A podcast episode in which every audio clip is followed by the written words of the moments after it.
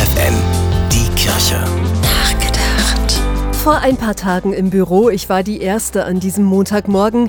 Irgendwann musste ich das Badezimmer aufsuchen und traute meinen Augen nicht. Irgendjemand hatte das Waschbecken komplett verdreckt. Mit Moos, Erde, Grashalmen und kleinen Zweigen. Mein erster Gedanke, da hat jemand seine Büropflanzen entsorgt und nicht aufgeräumt. Was für eine Unverschämtheit.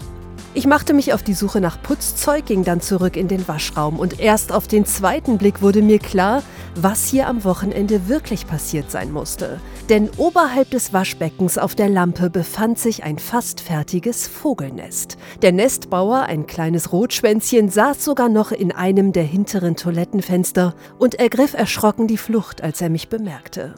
Offensichtlich hatte jemand vergessen, das Fenster zu schließen. Im selben Moment war meine Wut verraucht. Der Vogel tat mir leid, schließlich musste er jetzt irgendwo anders wieder von vorne anfangen.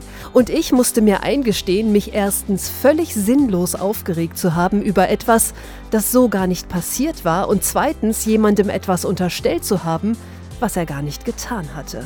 Was bleibt, ist keine neue Erkenntnis, aber doch eine, die man sich gelegentlich mal in Erinnerung rufen sollte.